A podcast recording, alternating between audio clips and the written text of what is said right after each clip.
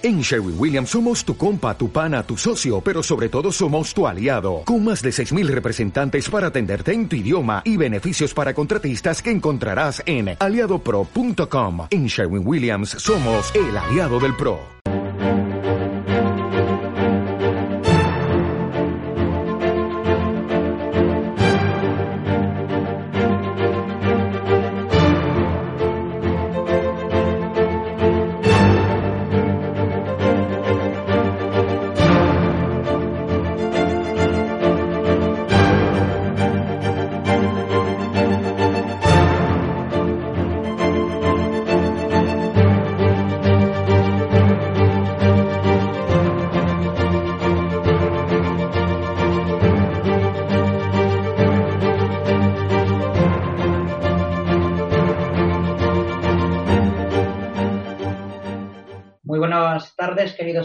Bienvenidos a otro programa más de Libertad Constituyente Televisión. Hoy es viernes día 5 de noviembre. Yo soy Pedro Manuel González y tenemos hoy en el programa también a Fulgencio del Hierro, nuestro especialista además en defensa. Eh, ¿Qué tal estás, Fulgencio? Muy buenas tardes. Hola, buenas tardes, buenas tardes desde Cádiz. Eh, Pedro, es un placer estar aquí contigo de nuevo y con una bajada drástica de temperaturas en Cádiz. Esto ya parece que se está invirtiendo los polos aquí, ¿eh?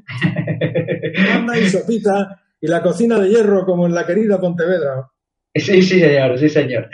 Eh, vamos a ver, teníamos, eh, Fulgencio y yo, visto varios, varios temas. Vamos a empezar mm, por la actualidad nacional, que creo que además eh, está muy candente y viene muy reciente por, por unas declaraciones cuanto menos que curiosas de la vicepresidenta eh, portavoz del gobierno, la señora Calve- Carmen Calvo, en relación a la postura de la abogacía del Estado respecto a los rebeldes separatistas. Como nuestros televidentes y oyentes ya sabrán, pues parece que ha habido, fruto de la lógica de la partidocracia y del juego de poderes eh, políticos únicos, no separados en origen, una variación a conveniencia de la coyuntura política eh, en cuanto a, la postura que ha de tomar la abogacía del Estado en el procedimiento penal que se sigue contra los eh, rebeldes o sediciosos eh, catalanes a tal punto que ha rebajado la gravedad penal la abogacía del Estado, tiene instrucciones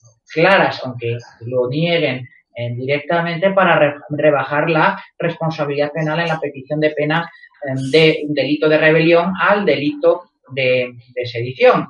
Y bueno, pues eh, como entiendo que ya es conocido a estas alturas del día eh, por, por nuestros oyentes y televidentes, que son personas muy bien informadas, eh, pues esta señora lo que ha dicho, Fulgencio, como supongo que tú ya también habrás oído, es que, en fin, que muy a pesar de que Pedro Sánchez en el mes de mayo había dicho eh, que el delito de rebelión era clarísimo, ahora dice que no y rebaja a sedición, preguntada al respecto. La ministra Carmen Calvo lo que ha dicho es que, bueno, en aquel momento quien hablaba era Pedro Sánchez y ahora quien habla es el presidente del gobierno. No sé qué, me lo imagino, pero no sé qué, criterio me gustaría que me lo dijeras te, te merece pues este estas eh, argumentaciones eh, que dice la portavoz del gobierno. Bueno, yo eh, me parece un asunto muy serio, ¿no? Pero me, permitiría incluso un comentario eh, gracioso, ¿no? Al hilo de, de aquí mi querido casi vecino Jesulín de Ubrique. Esto me parece realmente impresionante, ¿no? Ah, se trata de una esquizofrenia que puede ser el preludio de una traición histórica a la nación española. La cosa es muy seria. La cosa es muy seria. Eh, después me gustaría que nos dijeras cuál es el bien jurídico aquí a defender. Pero mi pregunta es quién defiende a España. Es decir, ¿cómo es posible que desde Perico del señor Sánchez? Pues mire, el Perico y Sánchez son las mismas personas. O sea, es que se ha, se ha delatado. Si alguien tiene duda de la nación española, de esta sociedad civil que está por, por eh, consolidarse, de estos compatriotas nuestros que están por despertar, que estamos por despertar de una vez y levantarnos de una vez, pues yo creo que se, se tienen que despejar todas las dudas. Es decir, no puede salir una señora vicepresidenta del gobierno diciendo que donde dije digo, digo Diego, porque simplemente el puesto que ocupo es distinto. O sea, eh, es decir, ¿A qué intereses responde entonces eh, el partido político? Si no es a otros que a conservar el poder dentro de su ámbito. ¿A quién representan entonces? Realmente me parece, no, no, me parece lamentable, me parece eh, un asunto muy grave, muy grave. Es decir, y además estamos tocando con, con, un intento de destrucción de la integridad de la nación española y de la integridad territorial. Es que no es un asunto baladí. Es decir, si esto se permite, pues entonces eh, podemos hacer todos cualquier cosa, porque hay que recordar que al general Mena en Sevilla, por eh, aludir al artículo octavo, sencillamente lo arrestaron y le pegaron una patada y lo mandaron a su casa. Eh, es decir, bueno, es que aquí hay personas, si no estás en el ámbito de los partidos políticos, es que no vales nada. Sí, no, es que además mm, todo parece que ya está planificado, porque también en la misma rueda de prensa otro periodista le preguntó por el indulto y ya iba diciendo eh, esta señora que bueno que es algo que efectivamente está previsto en la Constitución, o sea que todo lo que parece que el, el desarrollo del acontecimiento de los hechos es rebaja de rebelión a sedición, condena por sedición y luego posterior indulto si sigue este mismo partido eh, en el gobierno, ¿no? Como, como tú decías, evidentemente, todo obedece a la coyuntura política. ¿A quién representa eh, el gobierno? Bueno, el gobierno en realidad no tiene que representar a nadie porque sus funciones son representativas más que de representación. Pero ¿a quién, a quién representan los diputados del partido del gobierno? Pues evidentemente al partido del gobierno, a nadie más. ¿no?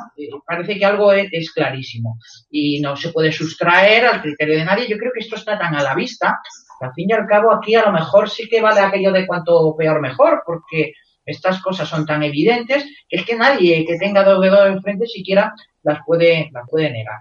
Es tan grosera la, intervención de esta señora que, que, yo creo que se comentan por sí mismas. Sin embargo, hay otras cosas en esta intervención de Carmen Calvo que se deslizan y que sí que merecen quizás nuestro análisis político porque y jurídico, claro, también, porque si está claro que aquí lo que está haciendo es rendirse a los serviles intereses de la oligarquía de partidos para gobernar con los nacionalistas, a pesar de que digan que no hay ningún peaje ni nada por el estilo, quien se lo quiera creer, que se lo crea, cierre los ojos o, que se declare absolutamente incapaz para cualquier tipo de raciocinio, eh, sí que hay otras cosas que deja Carmen Calvo de lado y que son directamente mentiras una mentira eh, no tan descarada como esta, pero que tenemos que denunciar, como el hecho que diga que el cambio de criterio de la abogacía del Estado eh, no se debe a ninguna instrucción del, gobierno, que no obedece a una imposición de criterio. Pues muy mal, muy mal, señora Carvel Calvo, porque la abogacía del, del Estado está para servir a las instrucciones del gobierno. Esta señora está confundiendo lo que es la función de la Fiscalía, que también está directamente sometida a la acción de gobierno, puesto que por el principio de jerarquía que rige su estructura y por nombramiento del fiscal general del Estado, por el propio presidente del, gobierno, con carácter absolutamente discrecional, en cualquier caso se supone que la fiscalía es el neutral defensor mm, del, bien público, del derecho y que eh, debe actuar con independencia, aunque esto es falso, como, todos sabemos y como acabamos de ver ahora. Pero en el caso de la abogacía del Estado es que la abogacía del Estado es el abogado del Estado, el abogado del gobierno y tiene la obligación de defender al gobierno, no de perseguir el, el, neutral interés público o ser defensor del derecho. Entonces, si no responde a criterio del gobierno la actuación de la abogacía del Estado, a, criterio de quién está obedeciendo, ¿no? Es intentan blanquearse tanto a sí mismos que, se pasan de frenada directamente, ¿no? Porque es evidente que la abogacía del Estado responde al interés del gobierno. En Estados Unidos es diferente, porque en Estados Unidos el fiscal general del Estado es el, el equivalente a la abogacía, al jefe de los servicios jurídicos de la abogacía del Estado aquí, aquí en España, ¿no? Es el abogado del gobierno, por eso también lo nombra el presidente de la República en aquel Estado, dado que luego la fiscalía funciona con una descentralización y una autonomía fruto de eh, fiscalías de distrito elegidas eh, también por los propios eh, ciudadanos de ese distrito de manera absolutamente independiente. Aquí no, aquí el, la Fiscalía General del Estado, el fiscal, es el neutral defensor del derecho Y esto es lo que tiene que hacer en un procedimiento, a tal punto de que se incluso aprecia eh, la inocencia, la falta de culpabilidad de, un investigado, de un acusado en un momento dado, lo tiene la obligación de así de decirlo. Por eso también la Fiscalía se ocupa en España de la defensa de los menores, de la defensa de los incapaces, porque tiene esa función de defensor del derecho, del defensor del, bien público, del interés jurídico público más digno de protección.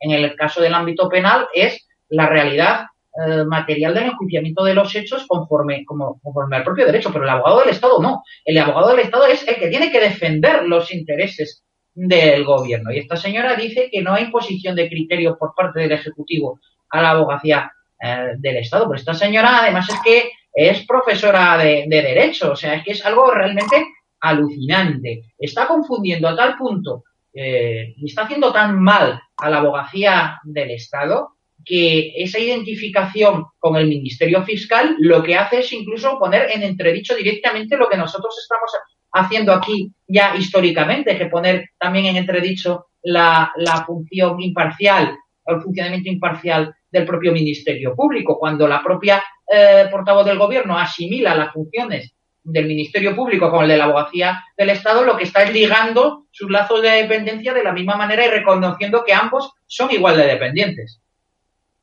No, eh, eh, sin duda, el asunto tiene un calado eh, realmente impresionante. esta mañana escuchaba en, un programa al director de, La Vanguardia poner sobre la mesa la posibilidad de que estén, porque evidentemente el juicio no ha empezado, ¿no? claro. Estamos todavía, ¿no? A calificación provisional, eso es donde va a ir la cosa. Claro, estamos todavía aquí un poquito eh, haciendo conjeturas y demás, ¿no? Esto le queda recorrido, ¿no? Eh, entonces, bueno, apuntaba la posibilidad de que estén preparando ya de antemano, eh, pues, el, punto final, que puede ser, evidentemente, un, un recurso, ¿no? Al Tribunal Europeo, ¿no? Exactamente. entonces, pues nos veríamos pues no sé, a mí se me antoja un escenario un poquito complicado, pero no podemos, eh, desde mi punto de vista, es decir, la, justicia mm, debe de, debe de imperar y debe eh, de, aplicarse con independencia de quién, de, con quién se trate, ¿no? Eh, y además, si esto va a terminar en el Tribunal Europeo, pues evidentemente tendremos que estar desde el principio a, lo, tipificado en el Código Penal pues, y los diferentes actores que se van a ver en el, en el, en el proceso, ¿no? Eh, de la abogacía del Estado me ha parecido una vergüenza tremenda, pero tremenda. Eh, es decir, no alcanzo, yo no soy jurista, pero, pero vamos, me ha parecido tremenda y además me ha parecido sainete la, la, eh, la rueda de prensa de esta mañana posterior al Consejo de Ministros.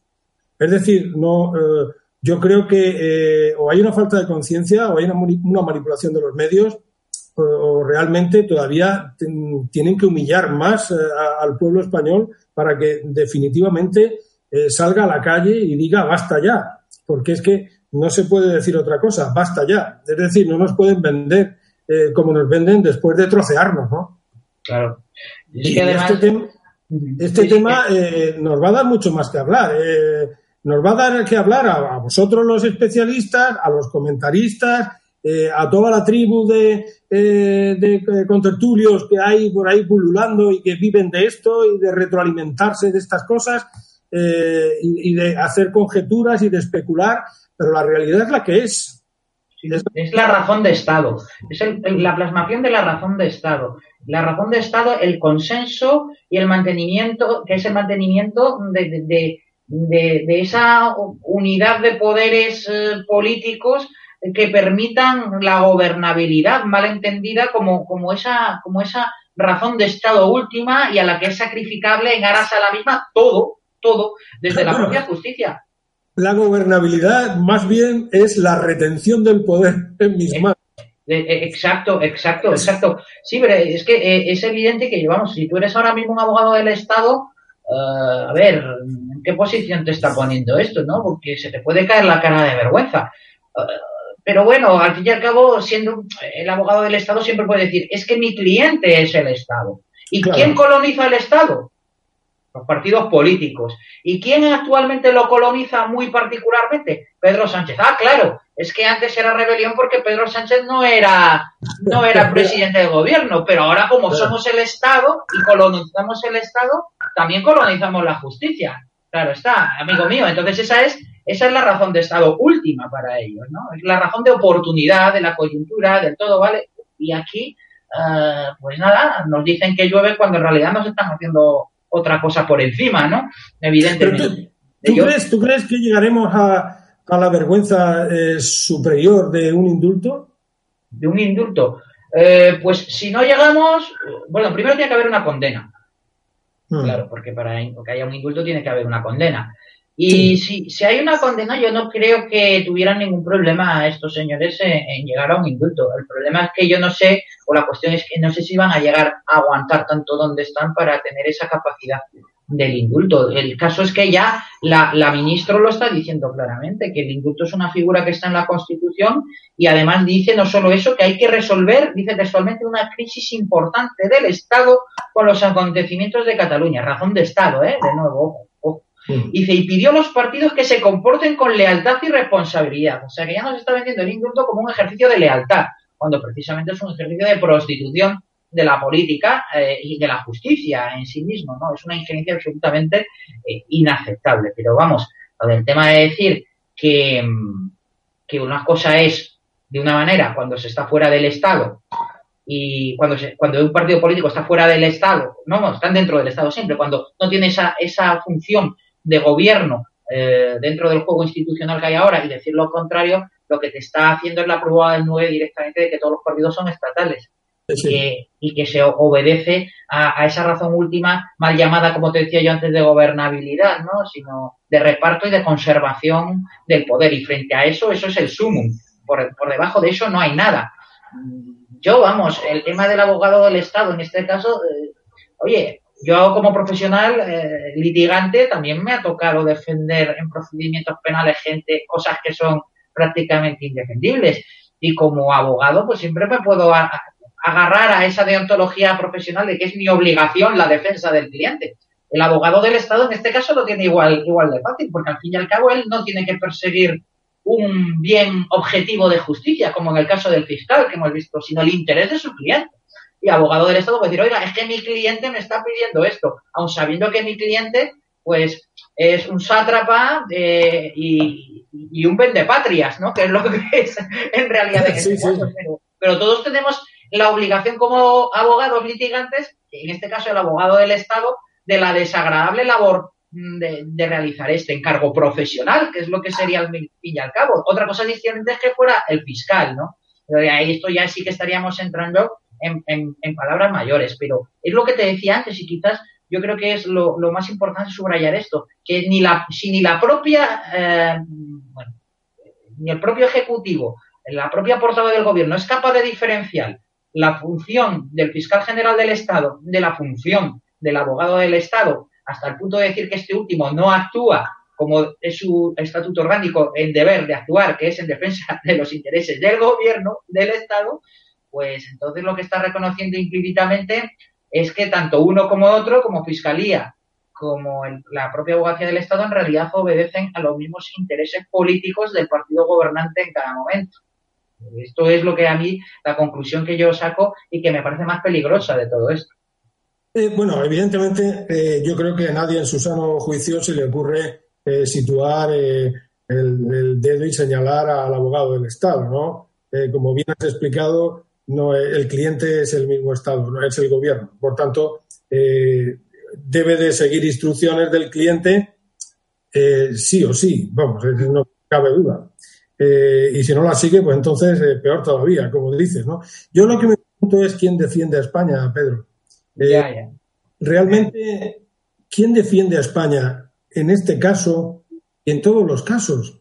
Bueno, pues Aquí tienes un tema además que es muy, muy, muy interesante, que es la reforma de la ley de enjuiciamiento criminal que, quiere institucionalizar y llevar mucho más lejos la, llamada doctrina Botín y la última doctrina, que es la doctrina Borbón en el caso de, la infanta, para que si no existe, para cerrar las puertas de la acción popular, ¿no? para que si el Ministerio Fiscal mm, no plantea acusación, no se pueda seguir para adelante el procedimiento.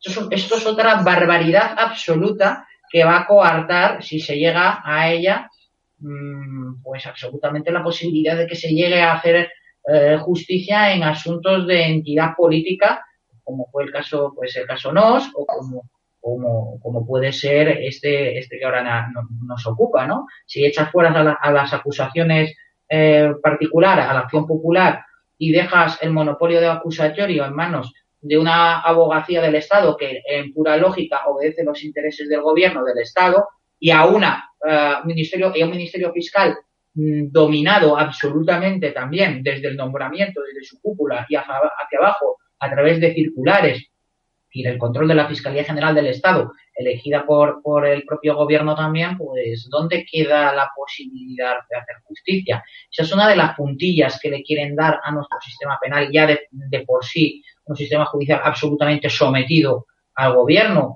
No te hablo siquiera de, de, cómo se eligen los tribunales superiores de justicia, cómo se habla, se eligen los miembros de las audiencias provinciales, cómo se eligen los miembros del Consejo General del Poder Judicial, cómo se eligen los miembros del Tribunal Constitucional y para qué sirve el Tribunal Constitucional como filtro político último de, la, de la, justicia. No, no, ya te estoy hablando a, a escala de, estrangularlo desde el minuto uno, como como también hablábamos antes de iniciar tú y yo el, el, programa, de la pretensión que tenía Ruiz Gallardón, que también Camaño lógicamente la apoyaba y que de momento mm, está ahí en stand-by, que es el asunto de, sustraer a los jueces de instrucción, eliminar la figura del juez de instrucción y dar la instrucción penal de las causas al Ministerio Fiscal, ¿no? Un Ministerio Fiscal que va a tener eh, la iniciativa de iniciar o no la acción penal y que está elegido en su cúspide, eh, está regido en su cúspide y en una estructura jerárquica de obediencia debida al fiscal general del Estado que rige el gobierno. Dime tú qué función instructora, eh, cómo decidirá si iniciar un procedimiento o no, a qué criterios obedecerá. ¿Obedecerá unos criterios de justicia legal? Yo estoy convencido de que no es así. Y luego, por otro lado, mm, las actuaciones de instrucción tan agresivas para los derechos fundamentales como son, por ejemplo, una orden de registro, una, una, intervención de las comunicaciones, eh, que nos dicen, no, no, no, ahí necesitará eh, un control de, del juez, de un juez de instrucción que quedará residualmente. Sí, sí, sí, pero un control ex post, no ex ante. esto eh, le, tiene que dar como valorar el juez. Esto es el propio fiscal el que le daría los datos para que ese juez de instrucción eh, dijéramos, valorara o hiciera ese, ese control a posteriori. Todo esto es peligrosísimo, ¿no? Y, es que vamos a ese proceso de concentración, porque si nos damos cuenta, a cada reforma que hay de la Administración de Justicia, todas son en el mismo sentido, un, sentido concentrador y dominador por el poder político de la actuación judicial. Administrativización de los registros. ¿eh? Antes el registro civil había un señor juez y todavía lo hay que te dice si el nombre de, de, tu, de tu hijo ofende a las buenas costumbres o no, o qué le puedes poner o no. Todo eso va a pasar a ser administrativizado. Hay proyectos de municipalización de estas competencias. Todo es a recortar lo jurisdiccional para, para convertirlo en administrativo. Mira, cosas tan, tan aparentemente digamos, eh, que pasan desapercibidos como, como los propios nombres de, de, las, de las cosas judiciales, de las instancias, instancias judiciales. Antes, toda la vida al juzgado se le llamaba la secretaría del juzgado, ahora se llama la oficina judicial. ¿eh? Es, que, es que ahora en el juzgado son oficinistas, eh, más que otra cosa, ¿no? Como a los secretarios judiciales, con todo el respeto para el cuerpo de secretarios judiciales, que ahora se llaman también letrados de la Administración de Justicia, se, les, se les ha dado unas atribuciones eh, cuasi jurisdiccionales, cuando no mm, claramente jurisdiccionales, decisorias, que nunca han tenido, siendo, siendo no miembros del Consejo del Poder Judicial, es decir, no miembros de la jurisdicción, sino miembros y pertenecen al Ministerio de Justicia, ¿eh? a cuya cupideta el señor o señora ministro, ministro de Justicia, es decir, directamente ejecutivo. O sea, ya no hay disimulo. Cada reforma que se hace es una reforma eh, que recorta la jurisdicción y la vuelve más burocrática, si cabe, ¿no? Cada vez más. En vez de ser una reforma que a lo que tienda es a, la autonomía judicial, funcional, económica, nada, nada. Es que es absolutamente imposible y esto no es casual. Es que ese, igual que el proceso autonómico, lo que tiende es a un proceso de centrifugación en, lo nacional, en la administrativización de la justicia lo que es todo lo contrario, es una concentración de lo judicial en lo administrativo y en la falta absoluta de eh, independencia judicial. Cada reforma que hay es un eslabón más de la cadena que ata a jueces y magistrados.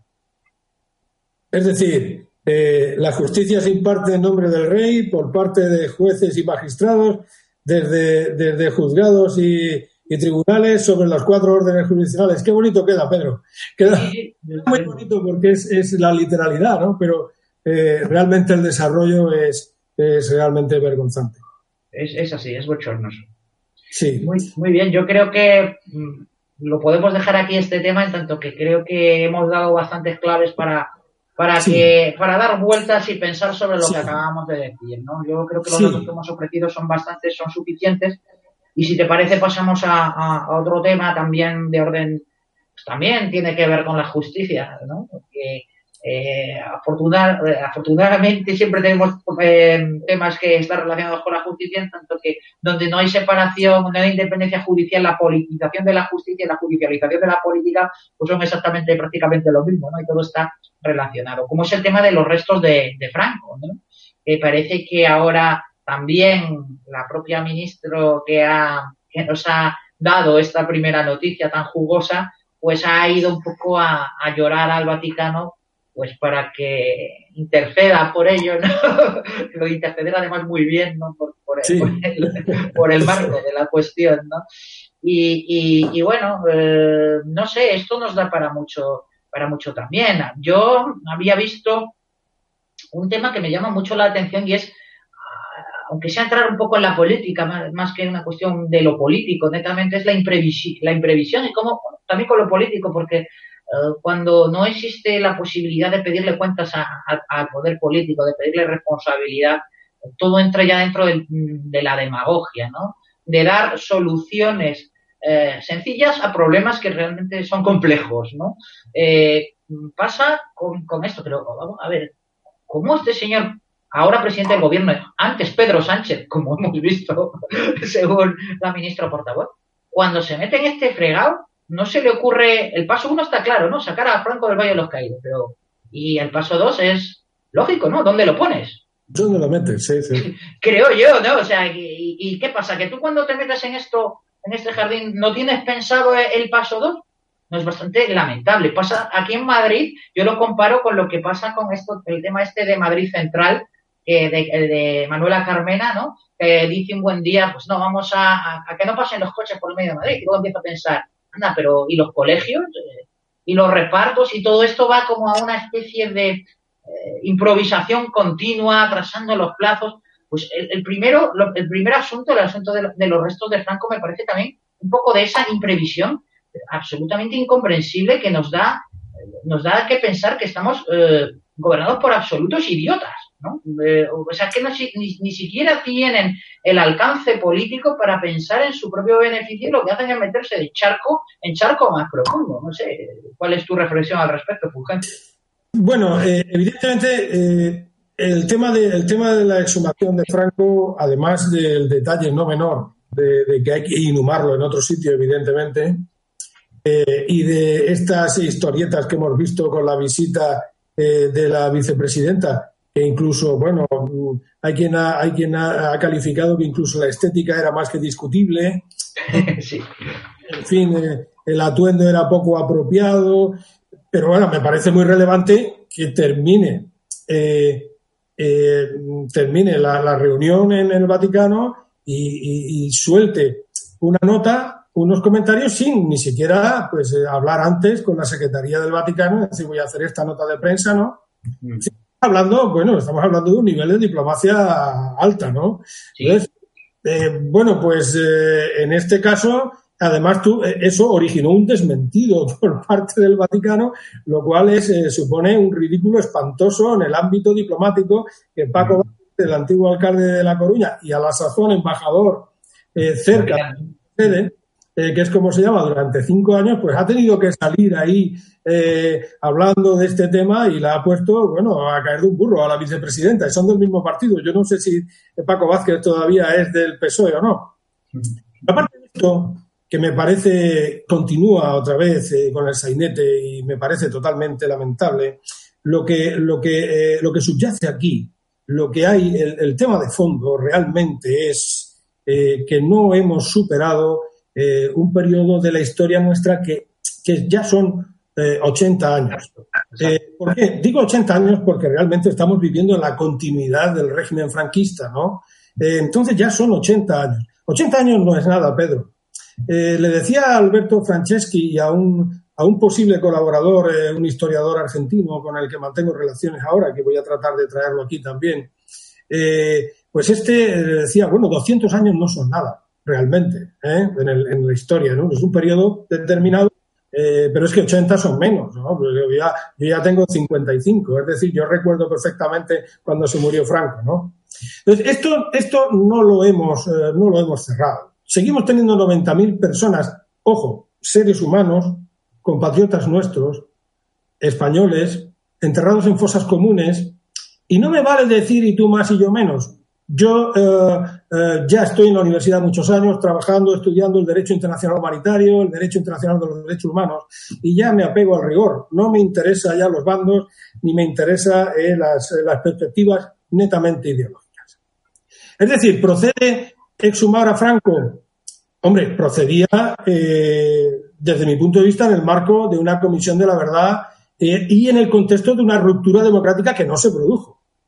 Claro y que está por producir, está por producir. Y por supuesto con rigor. Digo lo de la Comisión de la Verdad porque en unas eh, declaraciones del presidente del gobierno, don Pedro Sánchez o el señor Sánchez, como quiera ser, pero ya era presidente del gobierno. Era pues, presidente, entonces. Ya era presidente, pero ya hablaba de que lo siguiente, cuando lo exhumen y lo inhumen, Dios sabe dónde, ¿no? Pero lo siguiente será una Comisión de la Verdad, literalmente, abro comillas, que esté compuesta por personas de las dos ideologías enfrentadas. Mire, eh, mire usted, las comisiones de la verdad eh, hay que defenderlas para todos los sitios. Yo recuerdo en un, aula universitaria, en el Instituto Universitario General Gutiérrez Mellado, en Princesa, lo tienes ahí en Madrid, eh, un profesor que era de mucho prestigio, de hecho es el presidente del Comité de Derecho Internacional Humanitario de la Cruz Roja Española, eh, pues eh, defendía a ultranza las comisiones de la verdad en todos los sitios del mundo, eh, la, y la falta de legitimidad de las leyes de punto final. Bien, lo que, la pregunta que se me ocurrió a mí en ese momento es la que se me ocurre ahora y la que diré siempre. Mire, si usted defiende las leyes de que una ley de punto final es ilegítima, en un país también lo es en España. Y si usted defiende que es necesaria una comisión de la verdad, pues también es necesaria para aquí.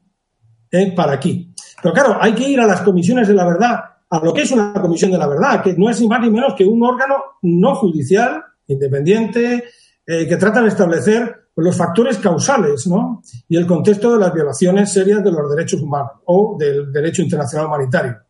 Eh, evidentemente tienen que ser independientes, eh, complementarias, tienen que empoderar a las víctimas, tienen que tener en cuenta a las víctimas, evidentemente, y bueno, tienen que ser flexibles. Lo que se busca, sin duda, es la reparación, siempre la reparación de las víctimas y sobre todo que no vuelva a suceder. Entonces, estamos ante un hecho eh, sin ir al factor causal, que me parece que es terrible.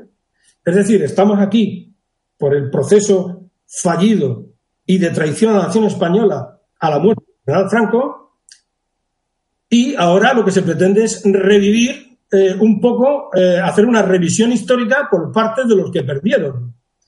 Eh, es decir, me parece absolutamente intolerable. ¿Qué pasa? Que vamos a asistir a la continuación del Sainet de Pedro. No solamente ha sido la entrevista de la vicepresidenta del gobierno en Roma, sacarán el cadáver y no si lo meterán en, en la almudena o lo meterán, eh, parece ser que tienen, parece ser que doña Carmen, la, mujer está en la almudena ya, o no, es, no, la, mujer no está en la almudena, está en, está en el pardo, ¿no? Por ahí. está en el pardo, efectivamente está en el pardo que tienen ahí eh, en un cementerio, pero eh, la que sí está en la mudena es la hija, ¿no? Exacto. Es la hija. Bueno, eh, entonces, bueno, entramos en un tema puramente familiar, porque nadie le puede decir, ah, tiene una familia, mire usted, es la responsable.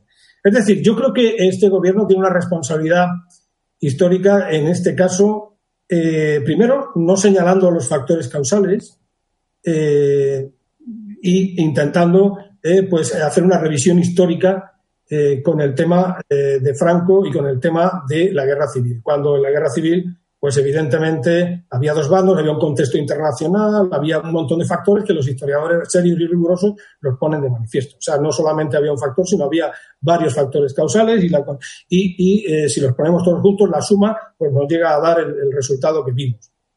de manera que, mi opinión, Pedro, modesta, evidentemente los restos de Franco no deben de estar en un lugar de culto no deben de estar en un lugar de culto. Es mi opinión personal. Eh, no deben de estar en un lugar de culto porque eh, fue una persona pues, eh, que ejerció un, régimen autoritario. yo estoy con, el, con, don Antonio García Trevijano. Pues, no dictaba las leyes. Bueno, era un régimen autoritario y que sometió a la nación española al régimen autoritario durante 40 años. y además, bueno, pues es responsable de una represión eh, que la otra parte también, pero él también es responsable de una represión bastante seria a lo largo de los 40 años de negar a la, eh, a la, nación española que alcance la libertad política colectiva. Y al finalizar, eh, a, su muerte, hubo una oportunidad histórica que no se aprovechó por la traición de la partidocracia incipiente y por los mismos representantes del régimen. Es decir, Franco no debe de ser objeto de culto, no debe de estar en ningún sitio su cadáver, como tampoco lo debe de estar de cualquier otro eh, responsable de un régimen autoritario, eh, ni tampoco ningún otro dictador, ni nada que se le parezca.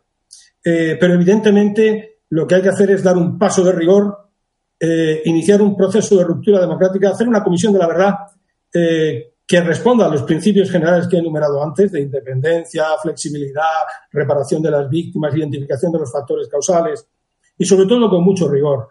en cuanto a la parte eh, grotesca del asunto, pues está por ver dónde los van a meter, la verdad. Es, eh, yo tengo mucha curiosidad. Lo que está claro es que yo estoy convencido de que exhumarlo lo van a exhumar, Pedro. Sí, aquí además me llamaba una vez con don Antonio hablando de este tema también en un programa, eh, leímos y analizamos una, una noticia muy curiosa que era como un, un alcalde de la, de la izquierda italiana resistía a las presiones de quienes pretendían, que eran muy poquitos, ¿eh? por cierto, no era un clamor eh, ni muchísimo menos, ni había una, ni había asumido ninguna corriente o partido político, porque Italia también es una partidocracia, ¿no? Al fin y al cabo, eh, había asumido por bandera esta cuestión, como sí que ha pasado aquí, pero un alcalde de la izquierda se resistía a cerrar la casa de, Mussolini, ¿no? Eh, ¿Por qué? Nos preguntábamos por qué y, don Antonio lo respondió de una manera muy clara. Dice, porque allí eh, sí que se ha roto con la dictadura directamente, aunque sea para implantar una partidocracia por la potencia vencedora, ¿no? Pero sí que, sí que se ha roto cultural y socialmente eh, con la, aunque no política, políticamente tan poco, pero bueno, hay, hay una partidocracia, Italia es una partidocracia, evidentemente, pero sí que socialmente se ha roto con la dictadura, ¿no? Y, aquí no ha habido, no ha habido un pacto en Italia entre eh, los miembros del partido fascista italiano con, con, el Pecci, por ejemplo, ¿no? que hay, y han instaurado eh, un régimen entre ellos, sino ahí directamente se lo pusieron los americanos, ¿no? Esto es, esto, es, esto es así, pero Aquí, sin embargo, eso no sucedió. No, no, no, no, no nos pusieron los americanos Exactamente. un gobierno directamente después de la, eh, desde la muerte de Franco, porque eh, nos lo pusieron indirectamente, ¿no? Kissinger y, y, demás, pero eh, no fue coetáneamente coincidente con el final de la Segunda Guerra Mundial, sino que fue después. Allí como fue el final de la Segunda Guerra Mundial y directamente la instauración de la oligarquía de partidos italiana, hubo una ruptura social una ruptura social de generación de políticos eh, con lo que con lo anterior, con el fascismo. Entonces no hay ese complejo que hay aquí, puesto que esa ruptura sí que existió social. sino política de continuismo, efectivamente con lo que había anteriormente al fascismo, que es lo que siguió, pero sí que una, una ruptura de, de, carácter social, por la propia guerra mundial, por la propia guerra mundial. En España no, como, como no actuó directamente en la Segunda Guerra Mundial, como hubo una continuidad del régimen de Franco, con una suavización tecnocrática a lo último, eh, con el beneplácito y el reconocimiento de los Estados Unidos, con el propio régimen franquista y a la muerte de Franco hubo un pacto transaccional entre los que estaban y querían seguir mandando y los que estaban fuera y querían eh, entrar, no ha habido esa ruptura social de dos generaciones de políticos como, como ha ocurrido aquí. Esa ruptura generacional de, lo, de la política, de la clase política, no ha existido. Entonces, si tú tienes a, a, Suárez, eh, si tienes a Arias Navarro, y si tienes por otro lado a Carrillo, tú no, no puedes llegar a, a una solución, eh, digamos, eh, que no sea consensuada sobre qué haces con los restos de Franco que se quedaron todo este tiempo en el Valle de los Caídos. Y nos pasa lo que nos pasa actualmente y ahora, cuando todo eso llega por, su, por el propio decurso de la historia. En Italia, ¿no? En Italia está un, señor de izquierda, de, un partido de la izquierda, defiende que en su pueblo eh, se vaya, se mantenga la, casa de Mussolini, el enemigo político, pues como una cuestión ordinaria de, digamos, de, de, la vida, incluso, dime que hablo mal, pero turística, ¿no? Eh, pasa con las, las casas Elde en Alemania, donde se torturaba, y tú vas por Alemania, por Berlín, y puedes entrar y ver, o ver Auschwitz, por ejemplo, absolutamente, y desde luego que, sí. que, que, hay otra actitud respecto a esta serie de cosas. Aquí se quiere ocultar como, como que lo que hubo después de Franco es lo que es, que es el pacto entre los que estaban y los que querían llegar, ¿no? Y no ha habido esa ruptura generacional en la clase política, sino que ha habido una mezcolanza de, de ambas y, y, bueno, y de aquellos polvos pues eh, vienen estos lodos, efectivamente. Sí, eh, eh, Pedro, lo has, lo has dicho muy bien. Yo eh, de las intervenciones de García Trevijano, don Antonio, que recuerdo de las más ilustrativas, todas eran ilustrativas, ¿no? Cómo, cómo resurgió la partitocracia eh, después de la Segunda Guerra Mundial eh, y cómo se impuso como un instrumento, ¿no? para la aplicación del Plan Marshall, ¿no? En, la, en las potencias perdedoras de la guerra. O sea, me pareció muy ilustrativo, muy interesante y que debe de estar al alcance, este, este, este discurso debe estar al alcance del común, de todo el mundo, ¿no? Porque es muy interesante ver por qué se una partitocracia por el interés del hegemón. Y se puso la partitocracia también por el interés del hegemón y a Franco se le reconoció internacionalmente por el interés del hegemón.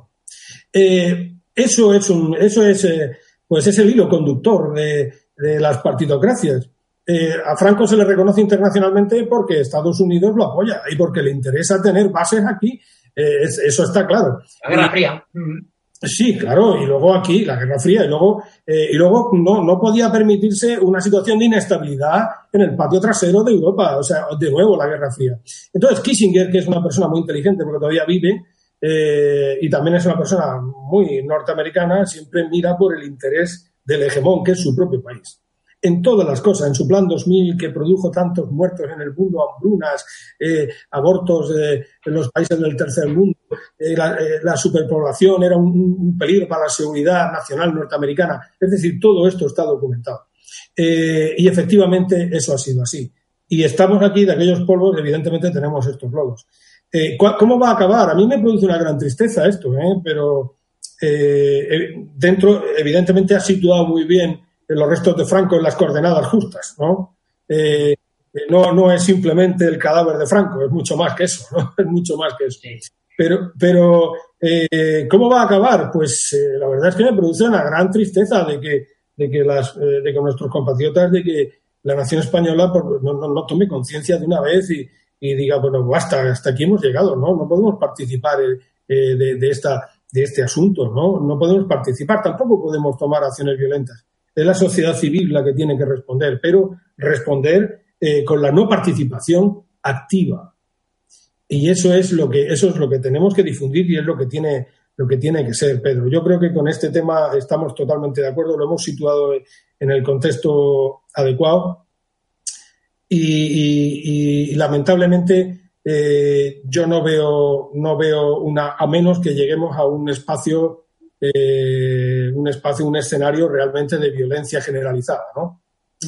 Eh, no, por lo menos a corto plazo, a corto plazo. Creo que nos tenemos que preparar los que realmente queremos, los que nos consideramos unos españoles de bien, tenemos que prepararnos para el trabajo a medio largo plazo en este tema.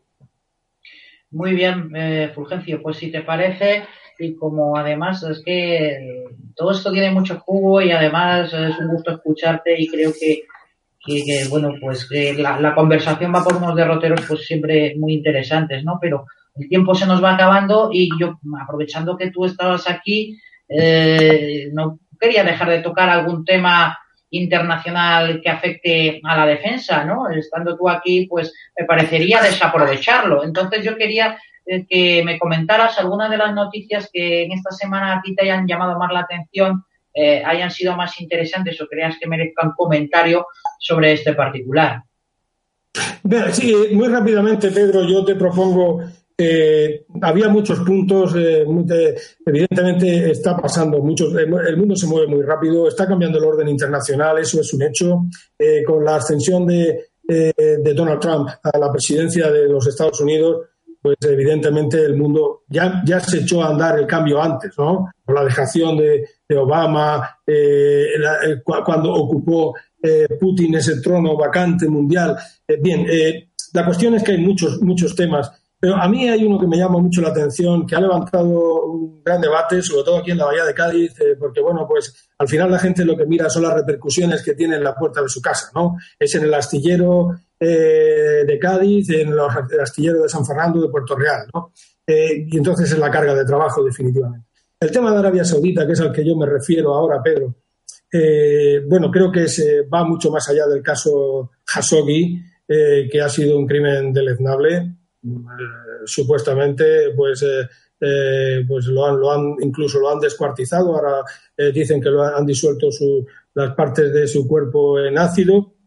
Pero, sin embargo, eh, nos rasgamos las vestiduras, ¿no? Por un caso de un asesinato que es eh, muy cruel eh, de un opositor, que eso es, vamos, es un crimen horrendo. Pero yo me pregunto si es nuevo el tema de los derechos humanos y Arabia Saudita. Hay que recordar que Arabia Saudita permitió a las mujeres conducir hace, hace bien poco, ¿no?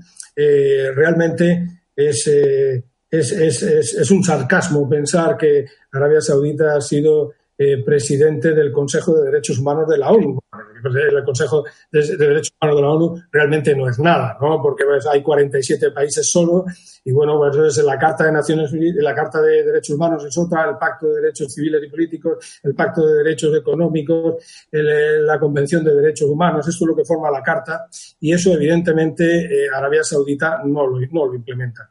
Entonces, eh, es decir, no es nuevo. Nos podemos rasgar las vestiduras, pero no es nuevo. Es decir, hay una serie de intereses en el, en el mundo, regionales y globales, además, en este caso, eh, a, la suma de los intereses energéticos globales, eh, a eso se, hay que sumarle los intereses regionales de Oriente Medio, que es una situación muy compleja y que tiene sus culpables también, pero que es, nos daría de, para horas de charla. Eh, más allá de esto, bueno, pues lo que ha tocado aquí en España es el tema relacionado con eh, los contratos en vigor eh, para la construcción de corbetas, también esa, esa, esa, venta de bombas que no eran de fabricación española, sino norteamericana, y ya estaba cerrada la venta anteriormente mediante contrato.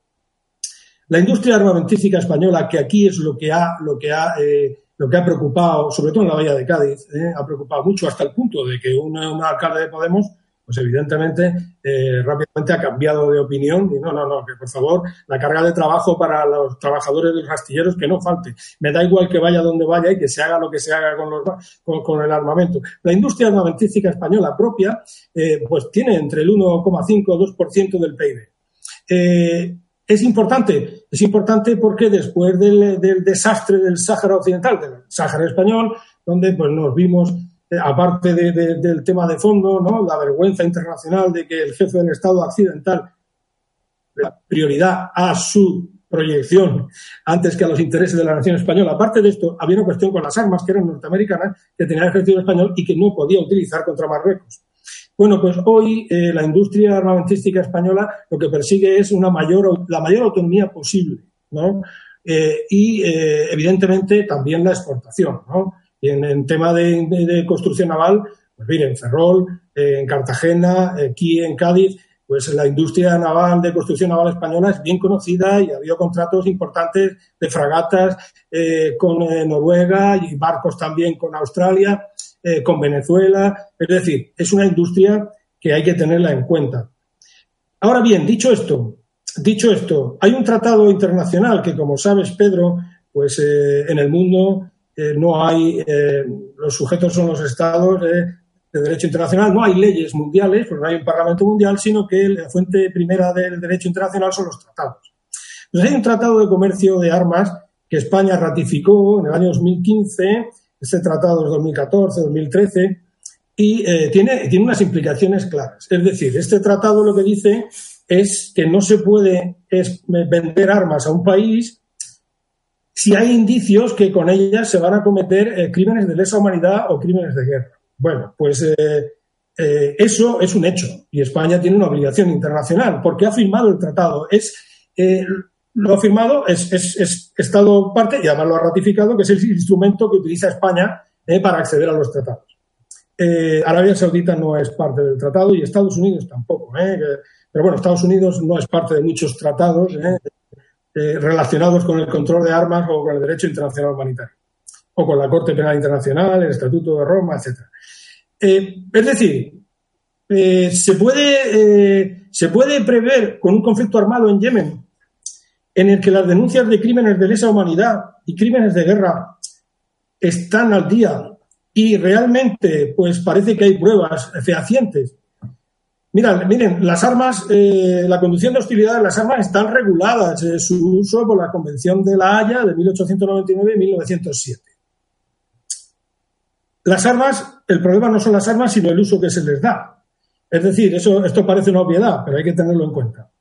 Eh, entonces, hay que darle el uso, según el protocolo adicional 1 de los convenios de Ginebra de 1949, el protocolo es del 77, pues los, eh, hay que utilizarla contra objetivos legítimos, es decir, por su naturaleza, por su uso, por su ubicación, reduciendo los eh, daños colaterales, como se llama, o o haciendo su uso con proporcionalidad.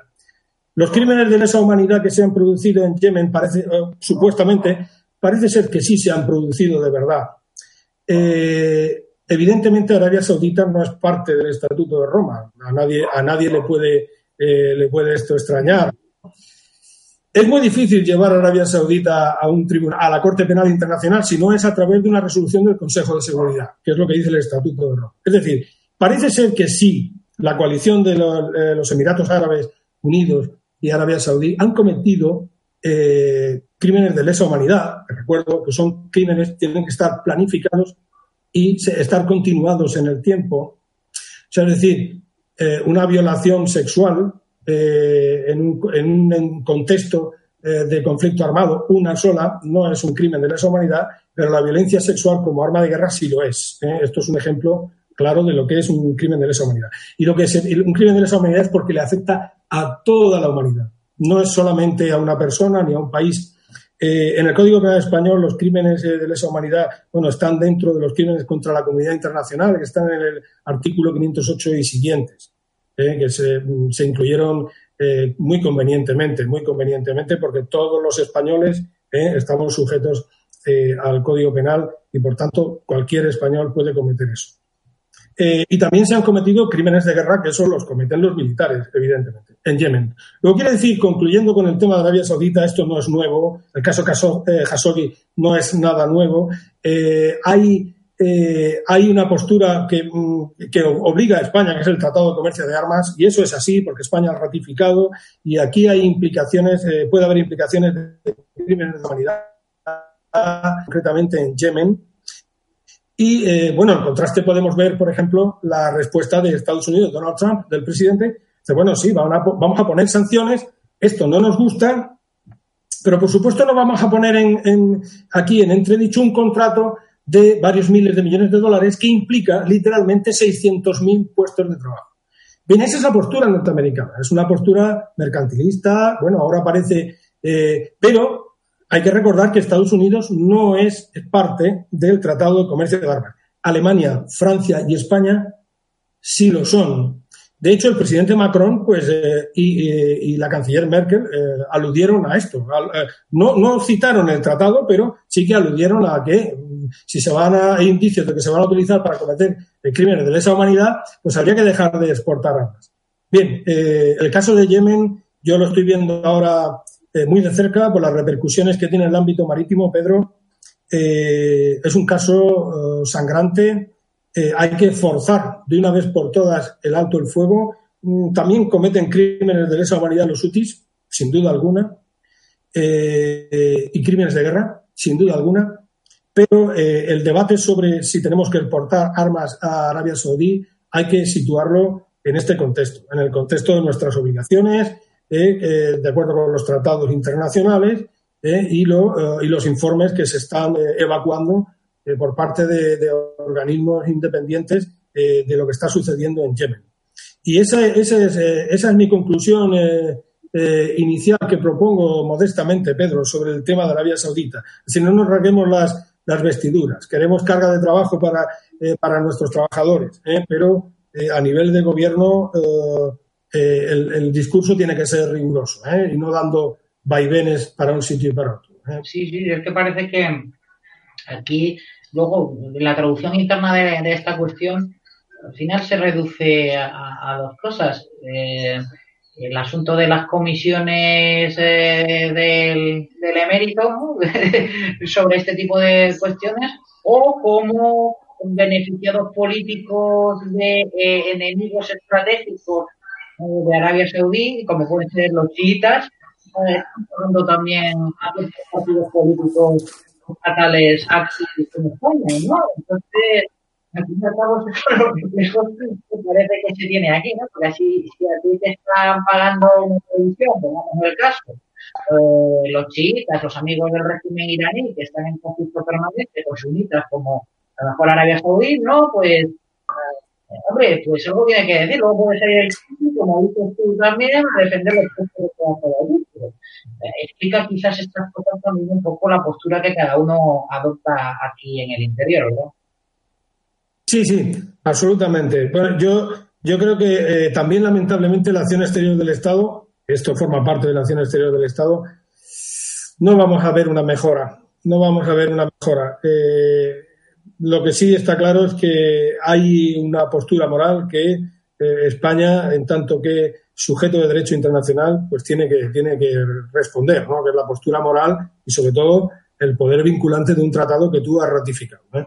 Esa, esa, es, eh, esa es mi, eh, mi, conclusión, Pedro. Si te parece, había más temas, muchos más temas. Me gustaría, me gustaría mencionar muy por encima, dar un par de pinceladas a un evento que ha, sucedido recientemente, pero que probablemente ha pasado desapercibido para la mayor parte de la población, eh, como es la, el anuncio de, de, la denuncia del tratado eh, de, eh, de, armas de alcance medio nucleares y convencionales por parte de los Estados Unidos.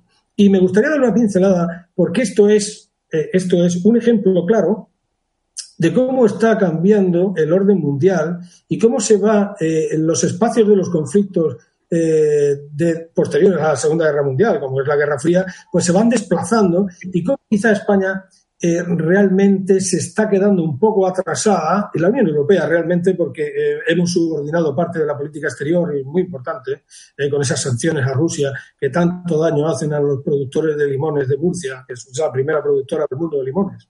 Es un ejemplo porque yo soy murciano.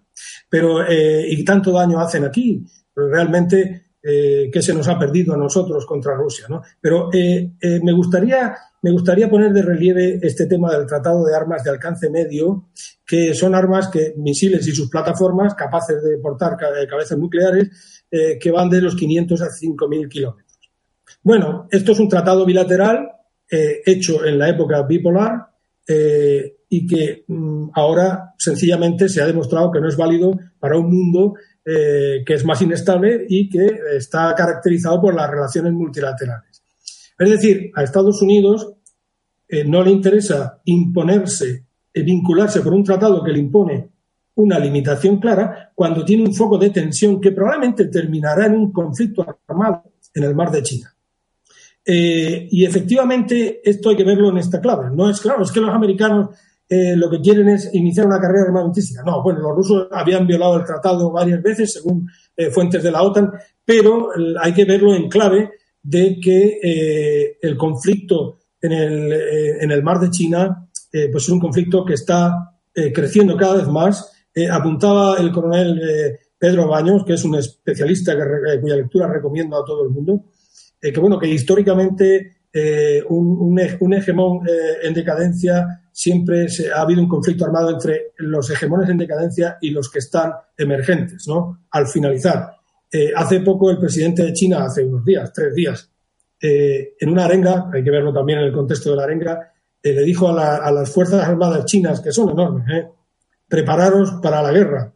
Eh, es decir, estamos entre un cambio eh, del eje estratégico eh, de los Estados Unidos hacia el Pacífico y, se están liberando de limitaciones por tratados que son propios de la Guerra Fría. Y esto, esto simplemente era lo que quería reseñar, Pedro, porque es relevante y porque creo que también es importante que la gente tome conciencia de que lo que sucede allí nos afecta aquí no solamente a los productores de limones de Murcia, que por eso, por los intereses de la nación española, ya vale la pena luchar, ¿eh? Pero también por la seguridad física. Es decir, una, un enfrentamiento armado entre China y Estados Unidos puede tener repercusiones serias a nivel mundial. Eh, no, no es descabellado. ¿eh? ¿eh? yo recomiendo algunas lecturas de algunos analistas como Miguel Peco o Pedro Baños, que lo he citado antes, eh, que son personas muy, muy, muy, muy, muy, muy citadas en el ámbito académico de seguridad y defensa y de seguridad internacional. Por tanto, eh, es lo que eh, es, es, es, un motivo de preocupación, es, es, un tema que suelto aquí para, para debates internos de las personas, porque tengo en conciencia un poco de cómo va el mundo. No estamos apartados de eso. Muy bien. Pues nada, yo creo que ya hemos acabado nuestro tiempo. Es una pena porque me encantaría continuar, sobre todo ver los últimos temas que estabas eh, tratando y de los que me confieso que es un absoluto ignorante, ¿no? Y pues, me gusta eh, pues enterarme de primera mano con lo bien que tú, que tú lo estás explicando. Bueno, tendrá que ser ya en otro programa, entonces, únicamente agradecerte tu presencia, Fulgencio, despedirme de ti y bueno, y, esperar compartir de nuevo programa pronto.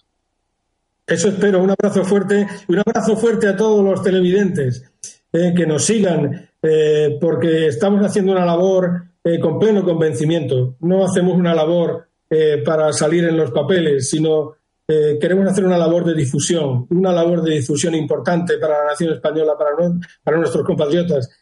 solamente eh, ganamos si ellos ganan, ¿no? La libertad política colectiva se basa en eso. Si tú no eres libre, yo tampoco lo seré. Así es. Muy bien, queridos amigos, pues os dejo emplazados a otro programa más de Libertad Constituyente de Televisión y nos despedimos los dos de todos vosotros. Un saludo. Hola, soy Iñaki Muñoz. Me llamo Miguel Ángel Puente. Soy Alejandro mi nombre es David. Soy Adolfo.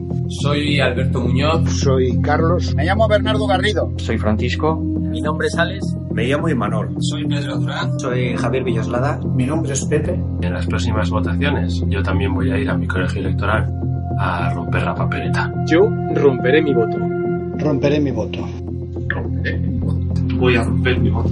Romperé mi voto. Romperé el voto. Acudiré a mi colegio electoral a romper el voto.